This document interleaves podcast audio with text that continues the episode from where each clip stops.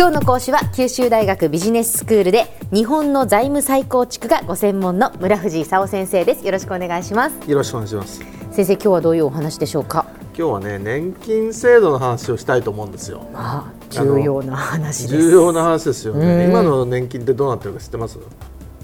どうなってるかっていうと？あのね今の今の年金ってね、ええ、まあ20くらいになると年金保険料、みんなちょっと払い始めるわけですよ、まあ、自分で払うか親が払い始めるか別としてね、はい、で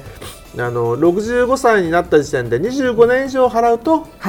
年金もらえるんですよ。はい、そうですね。でなんかそのえー、国民年金だとか厚生年金とか強制年金とかね、うん、その仕事に応じてちょっといろいろ分かれたりすると、はい、でこれが一体あの続くのかどうかと、うん、いうことが最近あの話題になってきててね。果たして私たちはもらえるのかとか、うん、あの皆さん方はねあの多分損すると。で我々あの50代半ばの人たちでね多分トントンと、でお年寄りの人たちは多分得すると。いうくらいの世代世代間不公平感で皆さん方は多分間違いなく損すると。皆さん方ってまず30代とか30代行ってない人とか30代の人とか30代行ってない人とかその辺の人たち、うん、20代30代、うん、10代、うん、それ以下は必ず損すると。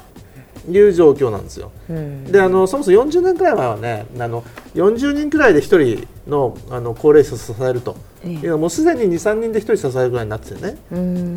それって結構なんか重いねということなんですよ。はい、であのじゃあ続けるために一体どうしたらいいのかと。いうんでそのいろんなことをしてね2004年の改革なんていうね、はい、あの保険料の部分を固定化してねであの政府はもらう部分はずっと一緒と。払う部分をあの少し変えるかもしれないと、うん、いうことで、まあ、もらう部分である程度将来が見えるんで、まあ、ずっとこの年金制度は続きますよみたいなことを言ってたんだけど、ええそれってでもみんなにとってあの不公平かどうかっていうのは世代間で違うよねという話が出てきてね。結局そのあの無理やり取ってる付加主義っていう考え方なんでね。あの税金と一緒でね。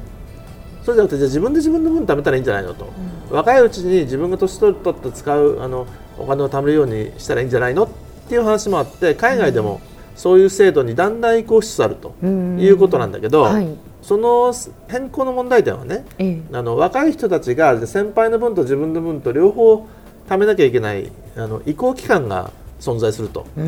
でそれってなかなかちょっと言えないよねみたいなねことで日本では、え、あのえー、移行もなかなか進まないという状況にあるわけですよ。はい、で最初の民主党あたりがね、なんとか我々の政権中にすると。いうことを言い出したわけですよ。はい、で最初その消えた年金をその回復するみたいなね、えー、長妻大臣があの大宮駅っていろいろいいこと始めたんでね、うん、あのみんな拍手してね。もうやれと。ぜひ発見してくださいと、うん、でまああの長妻さんその年金発見については頑張ったわけですよ。はい、であの、まあ、全部じゃないだろうけど、まあ、かなり発見してくれてね。よかったよかったというのがあったんだけどでも民主党他にもいろいろやろうとしてね。年金一つにしますだとか国民年金、厚生年金、共済年金不公平なんで全部一緒にしますとかね。それから消費税を財源として最低保障年金を導入して月額7万円払いますよとかね、うん、税金集めるのと社会保障料集めるの一緒なんでもう再入庁っていうあの役所作りますよとか、うん、いろんなこと言ったんだけど、ええ、何も起こらなかったんです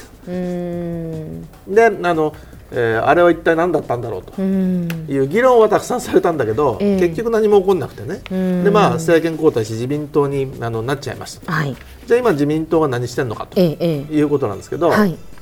確定拠出年金っていうのはねさっき言った自分で自分の分貯めると。でその時に税金が貯める分にかかっちゃうとねなかなかたまんないんで将来のためなんであの非課税にしましょうと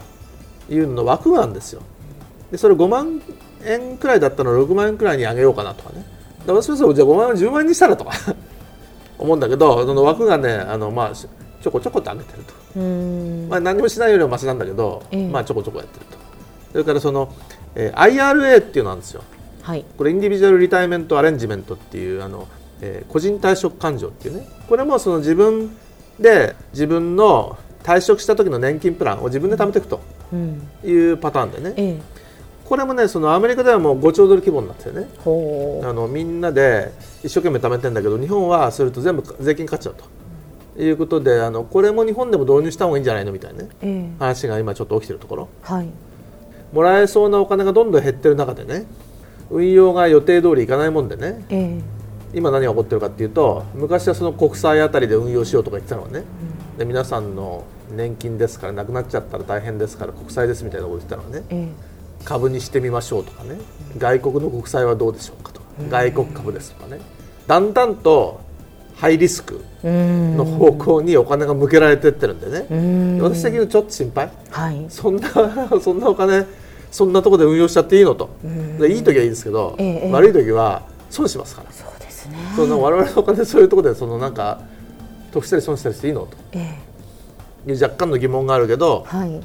世の中は確実にそっちの方向に向かっていってると。そうするとだんだんもらえないだけじゃなくてね。えせっかく政府にお金を渡したら政府が年金我々の年金をハイリスクものに運用して損したと。いうことに今なりつつあると。えそんなことになったらちょっと。とんでもないですね。ちょっとけしからんでしょええ。まああの現状そういう状況ですね。では先生今日のまとめをお願いします。今日のねまとめですけど、まあ、人口減少少子高齢化ということで付加主義の年金制度って破綻しつつあるわけですよ。で国民年金の納付率が下がったりね厚生年金基金はもう解散だということにこうなってきてるわけですよ。ええ。で2004年に、ね、負担を固定して給付で調整するということにしたんだけどあの平均余命が上がるとねじ受給開始年齢を上げないと1人当たり給付は少なくなっちゃうと。はい。であの民主党は消えた年金問題は取り組んだんだけど一元化だとかねあの消費税による基礎年金とか再入庁の再設創設は言ってただけで結局失敗したと。うん。で、えー、と自民党もちょこちょこ確定拠出年金の掛け金引き上げとかね非課税の年金創設の検討はしてんだけど、まあ、抜本的な改革の実現には全く至ってないと。いうことであの我々国民としては一体どうしてくれんのと。特に若若者？関わんない方がいいやと言って国民年金払わないっていう人が増えてるんでね。うん。国民の40%しか納めないんだったらそれは国民年金じゃないんじゃないのと。うん。いう話も出てるぐらい、ちょっともう社会保障は国に任せずに自分で自分を守ると。いう方向に行かないとあの危ないと。いうことになってきたと。いうことです。今日の講師は九州大学ビジネススクールで日本の財務再構築がご専門の村藤勲先生でした。どうもありがとうございました。ありがとうございました。